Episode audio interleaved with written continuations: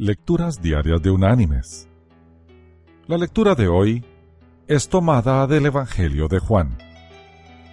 Allí en el capítulo 3 vamos a leer desde el versículo 26 hasta el versículo 30, que dice, Y vinieron a Juan y le dijeron, Rabí, el que estaba contigo al otro lado del Jordán, de quien tú diste testimonio, él también bautiza, y todos van a él.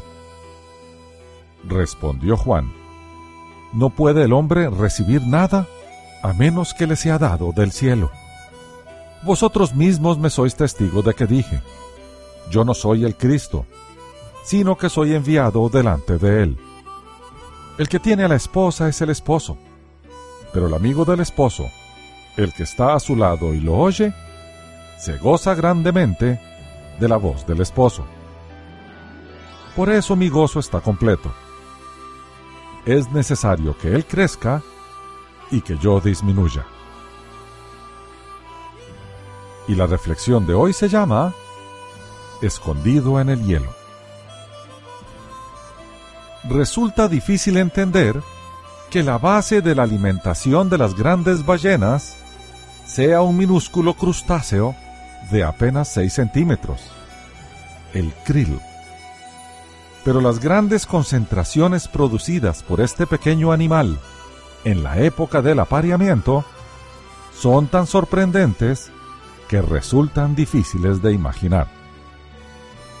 Cuando llega la primavera, el krill antártico forma agrupaciones de varios cientos de kilómetros cuadrados muy cercanas a la superficie un equipo de investigación ruso estimó que en un solo banco de krill contenía 100 millones de toneladas de estos pequeños animales.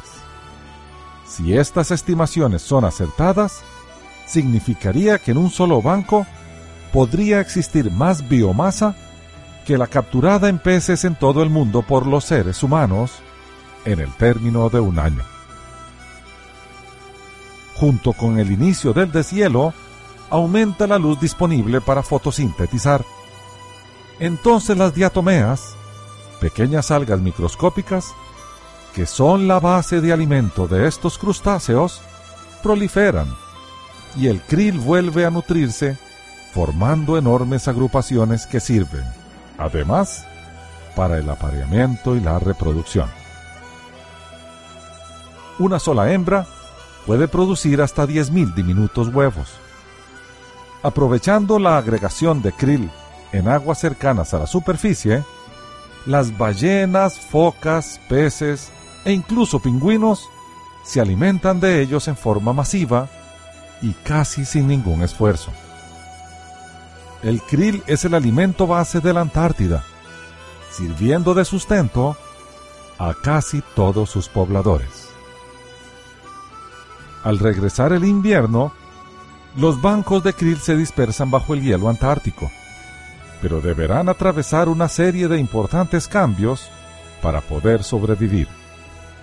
En principio, reducen notablemente el metabolismo hasta la mitad o un tercio del nivel estival y recurren a las reservas de grasa que acumularon durante el verano.